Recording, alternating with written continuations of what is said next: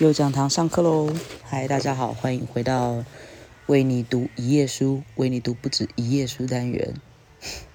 我是大福。那我们这次要念的不是文学评论，但也不算是电影评论吧？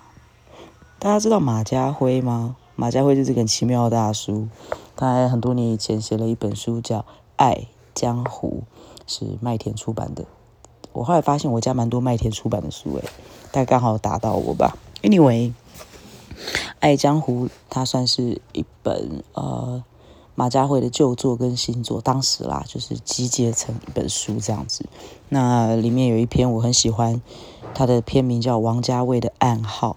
那我个人很喜欢王家卫这个导演，嗯，他的电影好像都看过了，好像我不确定诶。改天我再想想好了。嗯，Anyway，我现在开始念王家卫的暗号，片名就叫王家卫的暗号。哦 OK，开始喽。哦，他分哦，对对对，他分很多篇，那我就几篇几篇念，然后就分个几集把这一篇给念完。好，真的要开始了。他的手以及眼睛。跑进电影院看《爱神》的观众，女的眯起眼睛，欣赏张震那粉白却稍显平扁的屁股，暗暗渴望能在他的山峦峡峰间吸走、游走嬉戏。男的睁大双眼，窥探巩俐那双修长却略带皱纹的五根指头，幻想感受绕指柔的温情造化。王家卫把这段三十分钟的电影名为《手》，直截了当地召唤了每个人在天地初开时的暧昧记忆。女演员在片里问了男主角：“还记不记得我的手？”谁会忘记呢？少年时代的第一个拥抱，两张嘴唇是顺其自然的贴合在一起。这是从好莱坞电影和坊间言情小说里学回来的记忆，不必训练，没有犹豫，一切是如此道理鲜明。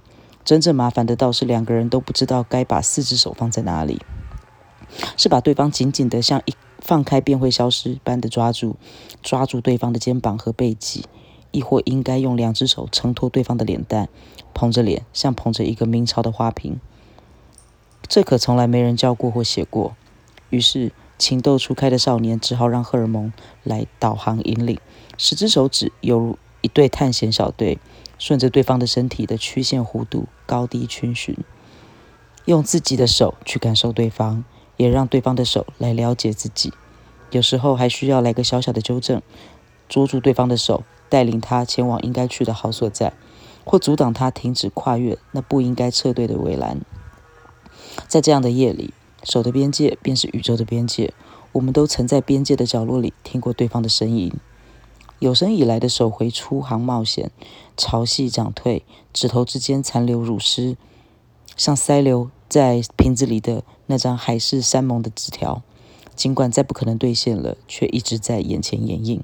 你的手，他的手，是梦里的一幅素描，历次存存照，永不褪色。然而，当你到了若许年纪，或许你会忽然记起对方的眼神。原来有些话当初未曾深刻了解，那些不知道是问号亦或答案的话，留在眼睛里向你诉说。只是你过度沉醉于对双手的探索，没听见或佯装听不见，就让话语在空气里隐藏消散。直到今天，你终于明白，真正令你着迷的其实是眼睛，而不是手。手是回忆，眼睛却是回味；手是 sex，眼睛却是 erotic。你非常希望能够时光倒流，重回现场，回去好好看清楚对方的眼睛，认真聆听对方眼睛里的恋人话语，享受百分百的一次温柔。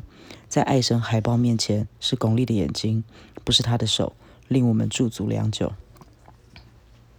下一篇看得懂，看过《爱神》的人恐怕都不会再说王家卫电影难懂了吧？相较于同一部电影里的两个片段，王家卫非常友善的透过巩俐的手和张震的屁股去诉说一则简单的故事：一位风尘女子的沉沦起伏，一名裁缝少年的执着迷恋，艳丽的色彩，昏暗的灯光，隐藏于城市角落里的情欲传奇，情节、人物、行动都齐备，而且秩序井然。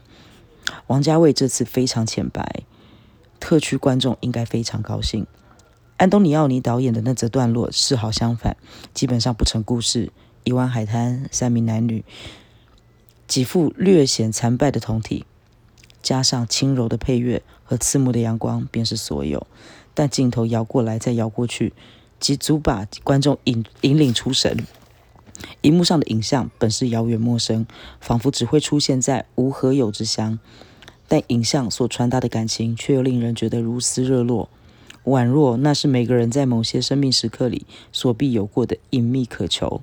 我们是到了无和有之乡，却亦是回到了欲望的家园，跟自己的情欲打了个意外的照面。如果上世纪七零年代的经典《春光乍泄》谈的是欲望偷窥，这出世纪呃新世纪的老年小品，则是干脆把欲望摊在阳光下，一切开始于女体，所有结束于女体，舍此之外别无他求。夏娃自成主宰，人间根本无需亚当。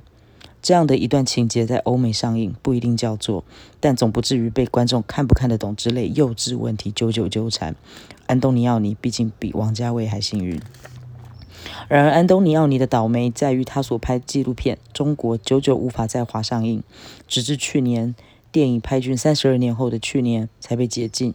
中国当年在欧美公映，《人民日报》刊登批评文章。痛责导演为了丑化中国人民，挖空心思的拍摄坐茶楼、上房啊上饭馆、拉板车、逛大街的人们的各种表情，连小脚女人走路也不放过，甚至于穷极无聊的把擤鼻涕、上厕所也摄入镜头。他不去反映天安门广场庄严壮丽的全貌，却用大量的胶片去拍摄广场上的人群，故意把天安门广场拍得像个乱糟糟的集市，这不是存心侮辱我们伟大的祖国吗？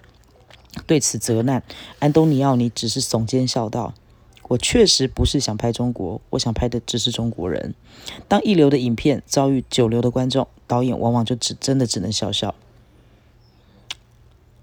下一篇回不去了。王家卫在《爱神》里拍了一段易懂的戏，像一位写惯了草书的艺术家，笔锋忽然一转，用正楷写出了几行工整的句子，让你睁开眼睛读个清楚明白。懂或不懂，对艺术家本来无关痛痒，但有幽默感的艺术家不妨倒过来嘲讽观众的天真幼稚。于是王家卫会安排梁朝伟在《二零四六》里写了一篇艰涩悲惨的小说。王菲的父亲要求他把结局改得比较轻盈，梁朝伟无可无不可耸肩笑道：“好，等我试试。”《二零四六》展现的就是导演自身的试写和改写过程。一部拍了这么久的电影。等于是《阿飞正传》和《花样年华》的完结篇。导演如作家，下笔踌躇，不知道如何圈下最后一句、最后一个句号。片里有这么一段：梁朝伟抽着烟，提着笔，镜头近射笔尖，几乎看得见墨水滴下。一秒、五秒、十秒，镜头凝止不动。导演其实在向观众诉苦：这么多年了，我仍然在找寻自己的书写方式。你读懂也好，读不懂也罢。提笔的人终究是我，我在对你说着一个说了多年的故事，到底应该怎样把这个故事说完？我仍然没有答案。王家卫的系列电影或该由这个近近摄头呃摄镜头开始倒看，时有办法领悟导演所曾呃所曾承受的焦虑和所曾投射的欲望。纵观王家卫所有电影，包括《爱神》里的三十分钟段落，千言万语，隐晦含蓄，说的或许就是出不来和回不去的困挫。张爱玲在《半生缘》里，让女主角说了一句：“世君太迟了，我们回不去了。”这样的感慨感叹，其实源于男女主角昔日的出不来，出来和回去永远是连呃孪生的欲望，出不来和回不去，遂变成连体的悲剧。事情。难如愿。张爱玲用精灵通透的文字写尽了事情，王家卫是影像的张爱玲，两个人隔代相遇于事情的转角处，似曾相识，只欠没有呼喊彼此的名字。在爱神里，张震在三十分钟的昏暗周转下，恋恋执迷于巩俐的一双手，那是令人全身通电的五根指头，前后盘桓，山峦弯径。树干盘根一场暧昧的旅行。少年的情欲从此像孙悟空一样被困在五指山下万劫不复出不来。痴迷的抱着旗袍袈裟痛哭而到后来回不去了勉强回望景观早已万般不同。像衣架上的一袭旧旗袍令人望之倍感惆怅。王家卫始终离不开他的悲剧世界。好这是这一篇关于王家卫的。那待会就会念后续。那我们待会见拜拜。